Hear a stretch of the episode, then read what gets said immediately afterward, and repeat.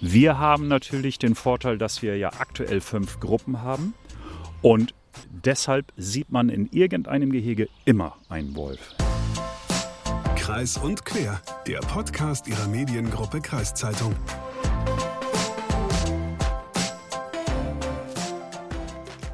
Mensch, Anfang der Woche, das sah es gar nicht danach aus, aber jetzt hat sich das Wetter doch gewandelt. Zumindest am Wochenende soll es hier im Norden ja schön werden.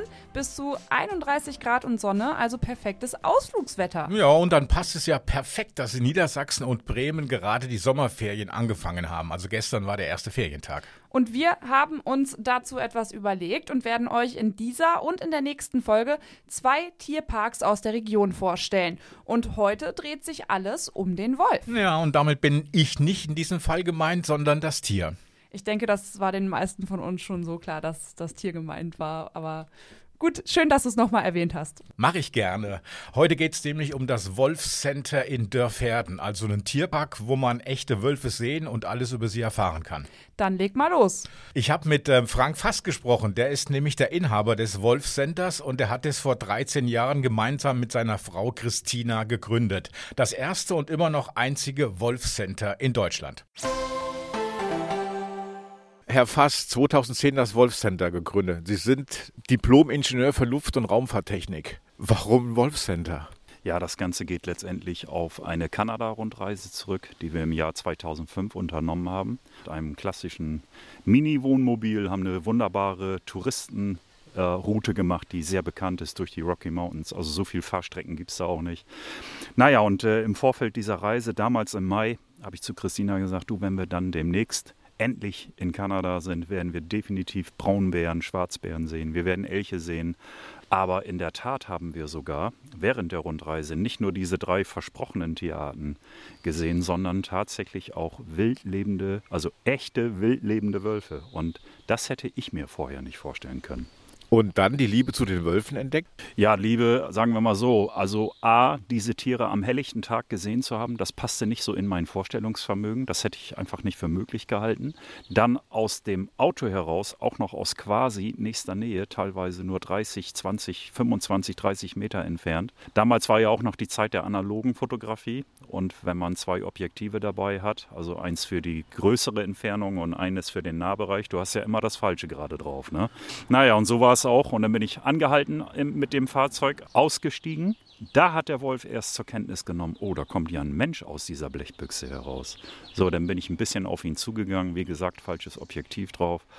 Und dann war es vielleicht noch eine Entfernung von 25, 30 Metern plus minus. Also ich habe es nicht nachgemessen. Da hat sich der Wolf getrollt, ist abgehauen und gesagt, was willst du von mir? Ich habe kein Interesse an dir, Mensch. Und ist weggegangen. Und das war ein Schlüsselmoment. Denn ich war in keinster Weise in Gefahr. Null. 2005 das Schlüsselerlebnis Faszination Wolf für Sie. 2010 dieses Wolfcenter eröffnet, fünf Jahre dazwischen. Wie schwierig war es, das von diesem Gedanken, wir machen was mit Wölfen, zu dieser Veröffnung? Ja, ich hatte dann mal angefangen, in den äh, Internetsuchmaschinen, die es ja damals auch schon gab, auch wenn die noch nicht so durchfrisiert waren wie die heutigen, habe ich dann äh, mal Wölfe, Wolf, Deutschland eingegeben und dachte, ja komm, dann werden jetzt ja gleich die ganzen Zoos und Wildparks aufgelistet werden. Aber dem war äh, augenscheinlich gar nicht so, sondern da wurde von äh, Wölfen in Sachsen berichtet. Also wie gesagt, im, äh, wir waren ja im Juni 2005 von der Reise zurückgekehrt da las ich was von Wölfen in Sachsen und dachte so, hä, Wölfe Sachsen? Und ähm, es war dann der weitere Verlauf des Sommers 2005, dass ein zweites Wolfsrudel dort festgestellt wurde. Und das machte mich sehr, sehr nachdenklich und äh, habe dann entsprechend damals im, zwei, äh, im Jahr 2005 mir überlegt, Mensch, wir haben mittlerweile zwei Wolfsrudel. Wir sind eine Kulturlandschaft. Die Wölfe kommen hier bestens klar. Das war ja damals schon offensichtlich. Und dachte, da kommt ein Riesenthema in Deutschland auf uns zu, was wahrscheinlich viele noch gar nicht so richtig auf dem Radarschirm haben. Und habe mir gesagt, in, der Erkenntnis, dass es ja auch ein konfliktbehaftetes Thema ist, möchte ich mich einsetzen.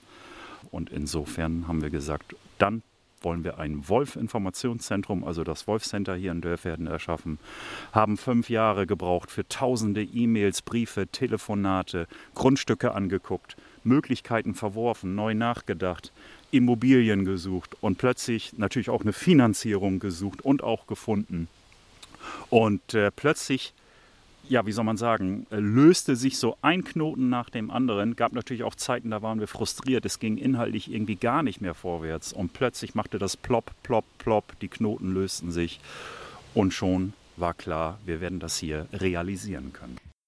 Also erstmal Respekt von mir, dass Sie das Wolf Center einfach so, ich sage jetzt mal einfach so in Anführungszeichen, aus einer Idee heraus gegründet haben. Ja, also das fand ich auch total spannend, äh, zumal ja keiner von den beiden Inhabern beruflich irgendwas mit Wölfen oder anderen Tieren zu tun hatte. Ja, ehrlich, da dann auch dran zu bleiben und sich auch die Expertise dazu zu holen, dann einen Ort dafür suchen, diese ganzen bürokratischen Sachen, die man noch machen muss, Genehmigung und was weiß ich, das ist wirklich krass. Ja, das stimmt. Und als nächstes bin ich dann mit Frank fast in das Wolf Center gegangen. So, wir gehen ins Wolfscenter rein. Das erste ist natürlich die Kasse, das gehört dazu, wo es Goodies zu kaufen gibt. Wolf, Plüschtiere. Ja, das gehört ja dazu. Wir sind ja, wie gesagt, auch ein Unternehmen und auch das nach amerikanischem Vorbild haben wir schnell gesehen. Shop-Bereich ist eigentlich ein Muss. Und dann geht es zu einer Dauerausstellung. Was kann man da gucken? Ja, hier haben wir eine Dauerausstellung im Erdgeschossbereich, die wir seinerzeit von Anfang an ja auch gleich mit aufgebaut haben. Und ähm, sehen hier fünf große Holzstellwände, die nämlich jeweils ein Themengebiet verkörpern ausgestopfte Wölfe, Hirsche haben wir hier, um eben auch aus dem absoluten Nahbereich mal entsprechende Tierarten sich in Ruhe anschauen zu können. Ausgeschöpfte Tiere, äh, wo kriegen Sie die her? Das sind Wölfe, die in anderen Wildparks geboren wurden, die wir übernehmen durften und dann entsprechend ja bei professionellen Präparatoren haben entsprechend präparieren lassen. Früher sagte man ausgestopft, heute nennt man das Präparieren. Und es sind sogenannte Bodies. Wir haben aber auch Schädel, Skelette, Felle. Wir können also eine ganze Bandbreite hier. Das heißt, man hat die aber nicht extra getötet, damit sie das hier präparieren können. Die sind gestorben vorher, als normal. Ja, selbstverständlich. Ja, die Wölfe sind äh, gestorben, altersgemäß etc. Und äh, nein, nein, es wird nicht extra einer eingeschläfert, damit man die präparieren kann, um Gottes Willen. Wo geht es weiter? Wir gehen weiter die Treppe hinunter und haben eine zweite Dauerausstellung installiert. Und die nennen wir den sogenannten Zeittunnel. Das heißt, wir haben uns die Frage gestellt, wie sah das hier wohl vor 15.000 Jahren aus? Weil man seinerzeit noch in der Wissenschaft davon ausging, dass die Haustierwerdung des Wolfes zum Hund, dass die 15.000 Jahre gebraucht hat. Und natürlich gibt es keine Bücher von damals, aber wir haben dann eine Ausstellung entsprechend ähm, recherchiert mit sieben Themengebieten. Wir haben uns gefragt, wie weit können wir zurück recherchieren zum Thema die Entstehung des Jagdwesens, der Forstwirtschaft, der Landwirtschaft, Klima. Wie haben wir Menschen uns im Allgemeinen entwickelt, aber natürlich auch das sechste und siebte Themengebiet, der Hund und der Wolf und haben hochinteressante Informationen dann doch ausfindig gemacht. Und wenn man sich damit beschäftigt, wird man ja Seehänder und Seehänder und ich wusste gar nicht, was für tolle Informationsquellen es alles gibt. Sie haben hier was ganz Neues aufgebaut. Es sind Polarwölfe, jagen einen Jack. Ist das richtig? Äh, nicht ganz. Also erst einmal stellen wir fest, wir haben hier so ein bisschen Windgeräusche haben wir installiert und befinden uns an unserem neuesten Diorama. Wir haben hier zwei arktische Wölfe, also Polarwölfe, die einen Moschusochsen stellen. Ja, okay. Den haben wir von einem Präparator bekommen können, diesen Moschusochsen. Über Wolfspräparate hatten wir schon gesprochen, haben so versucht, mit einer Hintergrund Wandmalerei. Der Hintergrund ist gekrümmt, dass das Auge sich nicht so orientieren kann, mit einer Kunstschneelandschaft und Felsen im Vordergrund. Und äh, wollten auch einmal zeigen, wie in der Größe unterschiedlich Wolf und seine Beute sein können. Ja, und hier oben in der Ecke sehen wir einen TV-Screen, wo wir Jagdszenen aus Nordamerika haben, wo Wölfe eben Bisons angreifen, große Hirschexemplare angreifen, um eben auch zu zeigen, dass Wölfe durchaus sehr große Beutetiere attackieren können. Ja, ich habe ihn auch in der Dauerausstellung gesehen ähm, und gelernt, dass der Wolf ja, der heimische Wolf, der jetzt hier heimisch ist, bis zu 50 Kilo schwer sein kann. Hier im Landkreis Pferden ist einmal ein äh, toter Wolf von einem Traktorfahrer gefunden worden morgens. Der Wolfsberater hat ihn eingesammelt, äh, wozu er befugt ist, hierher gebracht. Wir haben ihn übergangsweise gekühlt, bis dieser Wolf dann ähm, vom sogenannten Wolfsbüro des NLWKN in Hannover abgeholt wurde, um ihn nach Berlin zum IZW zu bringen. Das ist ein Untersuchungsinstitut, wo alle toten Wölfe Deutschlands pathologisch untersucht werden. Also wie groß, wie schwer, welches Geschlecht, äh, Genetik wird abgenommen, äh, Todesursache festgestellt. Dadurch, dass wir den Rüden, das war ein Rüde damals hier hatten, haben wir ihn auch mal gewogen, hatte 46 Kilo. Das ist schon äh, mehr als ein Sack Zement. Es ist immer so eine Faszination, die von diesen Wölfen ausgeht, finde ich. Wie können Sie das erklären, dass die Menschen so eine Faszination für Wölfe haben? Also grundsätzlich bin ich der Auffassung, Menschen sind Menschen und Tiere sind Tiere. Aber mit Blick auf den Wolf gibt es schon gewisse Ähnlichkeiten. Also wir Menschen sind hochsoziale Lebewesen. Wir leben in Familien. Wölfe machen es ganz genauso. Und damit man als Familie dauerhaft zusammenleben kann, muss man eben hochsozial ausgeprägt sein. Und vielleicht ein kleiner Blick auf die Haushunde, die wir heute haben. Wir haben ja international anerkannt 400, also etwas über 400 Hunderassen und natürlich die unzähligen Mischlingsformen. Und es wäre überhaupt nicht denkbar, dass wir den Hund heute so haben, weltweit, wie wir ihn haben, wenn es den Wolf nicht gäbe. Ja, denn es ist einzig und allein der Wolf, der der Stammvater aller Hunde ist, aller Hunderassen, Hundemischlinge, Hundeformen. So, das heißt also, es muss eine gewisse Affinität geben zwischen Hund, Wolf und Mensch. Sind Hunde eigentlich blöder als Wölfe, weil ähm, der Hund läuft ja immer auf den Feldern so Vögel hinterher, die Wölfe nicht. Ja, blöder würde ich äh, so nicht sagen wollen, aber es ist in der Tat so, dass durch die Domestikation des Wolfes zum Haushund, also die Haustierwerdung des Wolfes zum Hund, dass eben gewisse Areale schon im Hundegehirn mittlerweile nicht mehr so ausgeprägt sind wie eben beim wild lebenden Wolf. Deswegen sagt die Wissenschaft auch, ein erwachsener Hund ist ein im Grunde genommen jung gebliebener Wolf. Hunde können einen letzten Entwicklungsschritt, anders als Wölfe, nicht mehr vollziehen.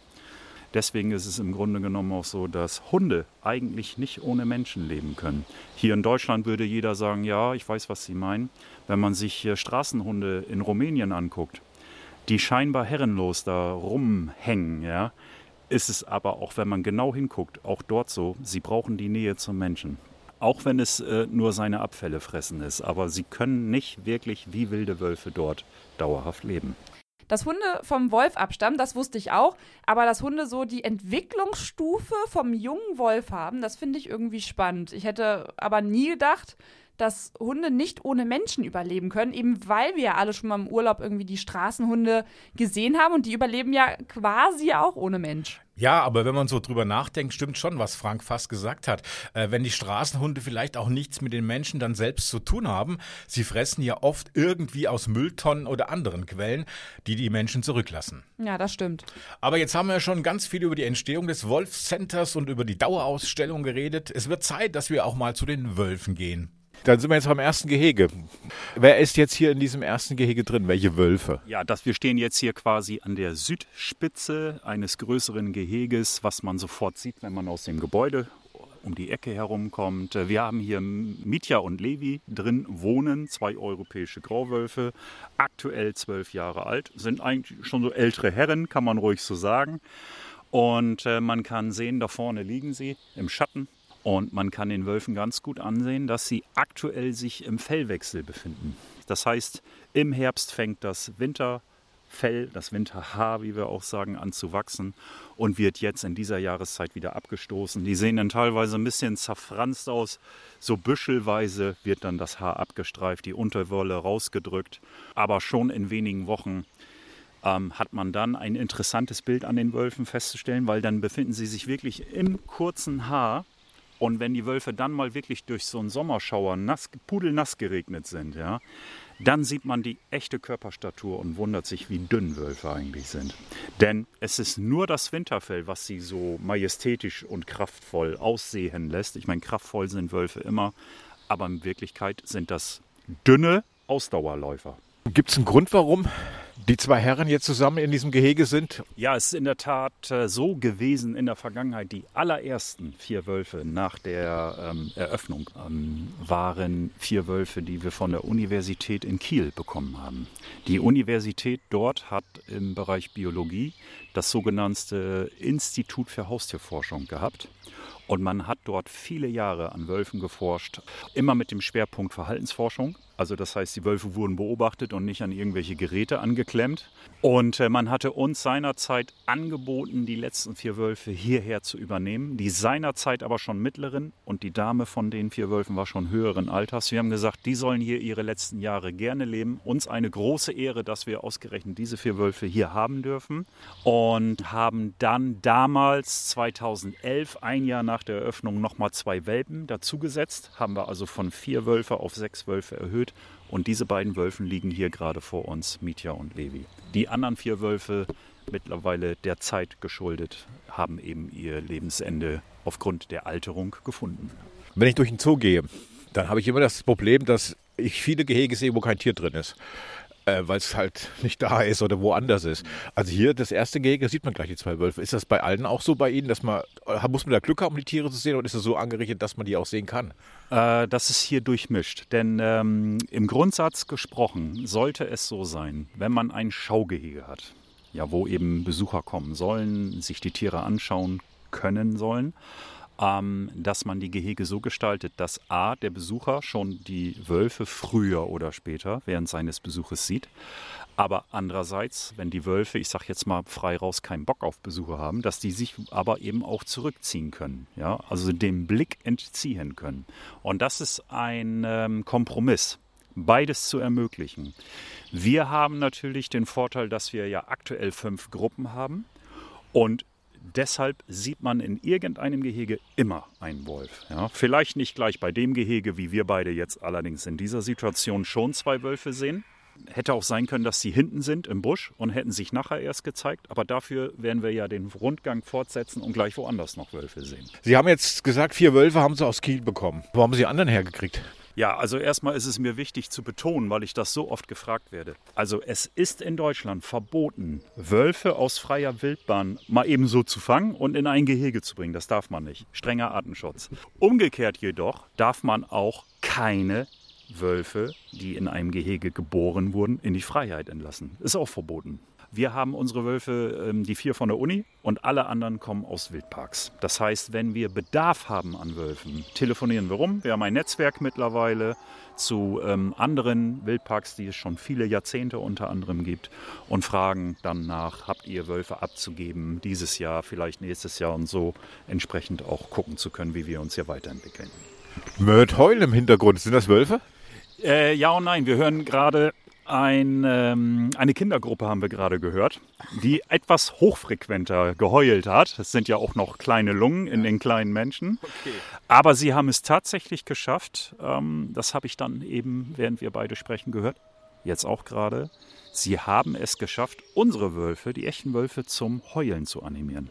Gute Frage. Wo kriegt man eigentlich Wölfe her? Also als Tierpark jetzt gesehen, nicht als Privatperson. Äh, aber das wissen wir ja jetzt. Ja, sind wir wieder mal ein bisschen schlauer geworden. Du bringst uns hier ja auch echt die ganze Bandbreite mit, sogar Wolfsgeheule. Ich kann mir das richtig vorstellen, wie du da so standest und ganz irritiert warst, dass da auf einmal die Wölfe losgeheult haben. Ja, ich will nicht sagen irritiert, aber ich war doch schon überrascht. Also ich stand da ja mit Frank Fass und höre zu und ja, auf einmal fangen die an zu heulen. Ein bisschen gespenstisch, oder?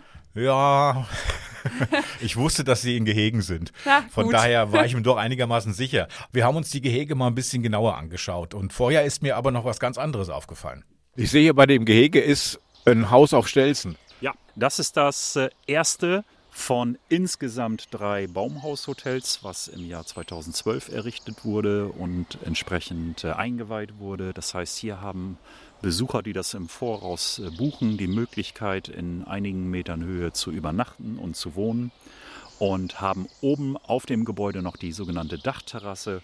Das heißt, wenn man da oben steht, hat man schon ungefähr 8, 9 Meter Fußbodenhöhe. Dann kommt noch die eigene Körpergröße dazu. Und äh, für norddeutsche Verhältnisse kann man dann schon hier einiges weit gucken. Da schläft man direkt über dem Wolfsgehege. Ja, ja. Und wenn ich schlafwandle und fall runter, Das kann nicht passieren. Wir haben ja überall eine hohe Brüstung. Und, äh, aber es ist in der Tat auch so, dieses wunderbare, riesige Panoramafenster erlaubt einen unglaublichen Blick. Und man hat den Zaun unter sich und sieht ihn von oben nicht und ist quasi Bestandteil des Schaugeheges. Wird das gut angenommen? Ja, es wird sehr gut angenommen. Dann gehen wir weiter. Oh, jetzt kommt ein weißer Wolf, sehe ich hier. Ja. Das wird ein Pol ist das jetzt ein Polar? Nee, das, ist, das wäre zu warm für ihn, ein Pol Polarwolf. Was ist das jetzt für einer? Also wir sehen hier vorne einen sehr hell, fast weiß gefärbten Wolf.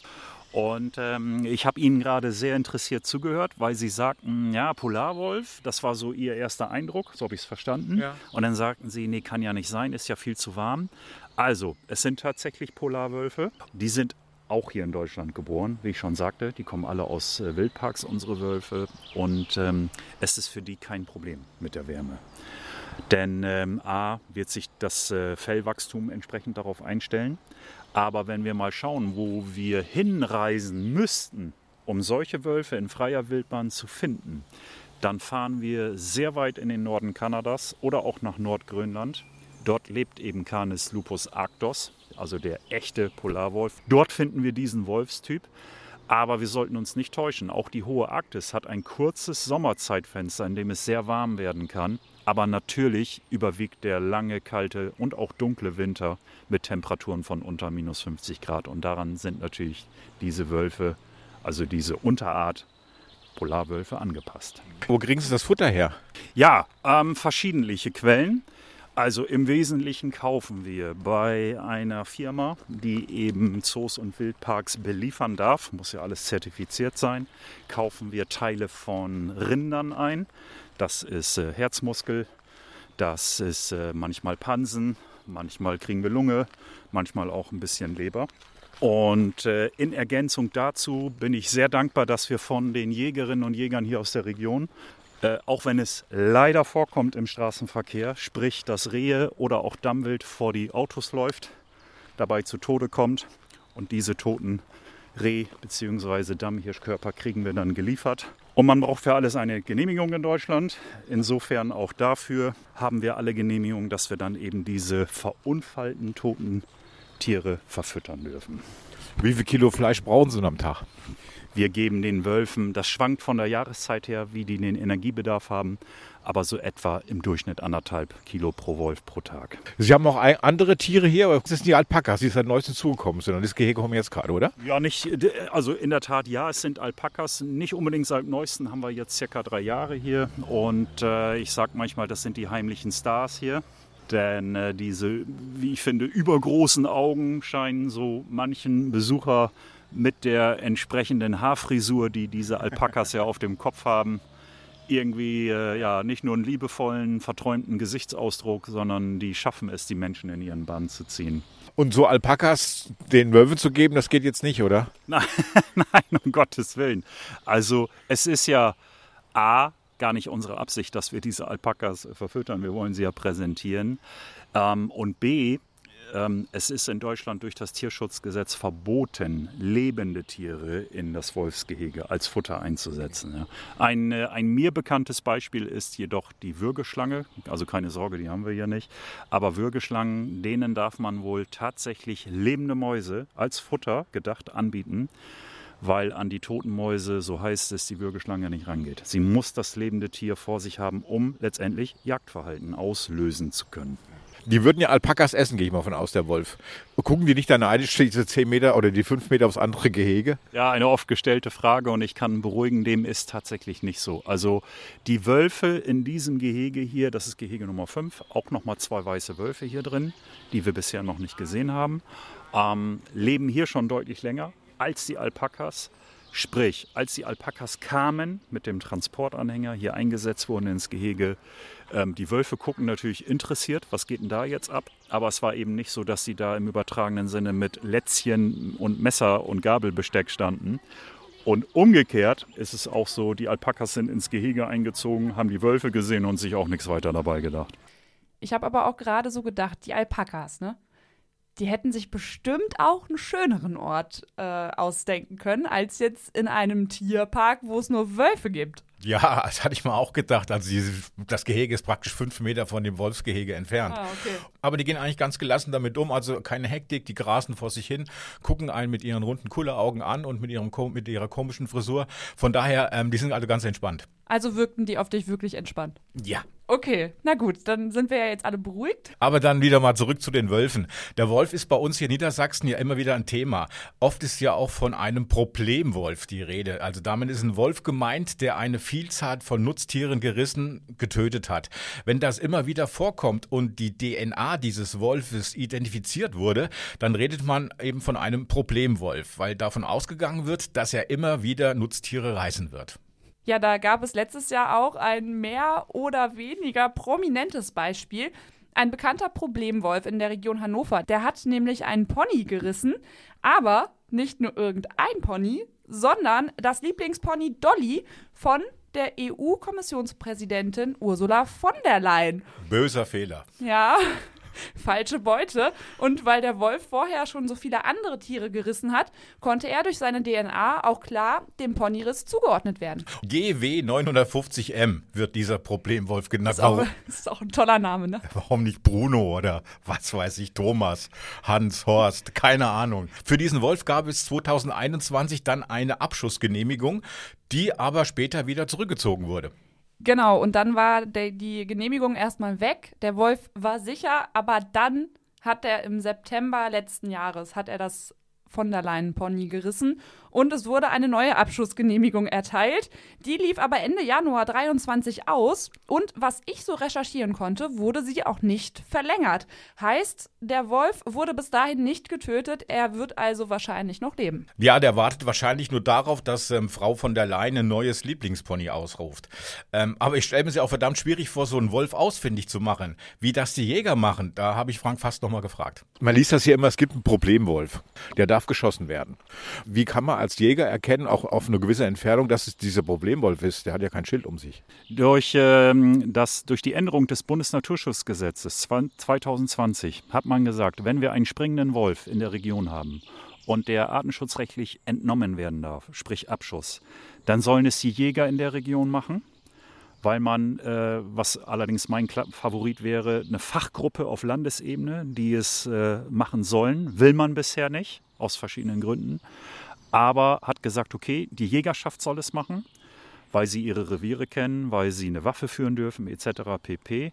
Aber man muss klar sagen, je nach Jahreszeit, gerade im Winterhalbjahr, ja, vom späten Herbst bis zum späten Frühjahr, Sie haben eben gesehen, dass die Wölfe jetzt erst im Haarwechsel sind, ähm, da lassen sich Jährlinge Welpen sogar und Eltern voneinander optisch nicht unterscheiden. Und das weiß man ganz genau. Und ich sehe meine Wölfe jeden Tag und muss teilweise schon bei den Weißen auch äh, zweimal hingucken, aber auch bei den Grauwölfen, die so ähnlich gefärbt sein können.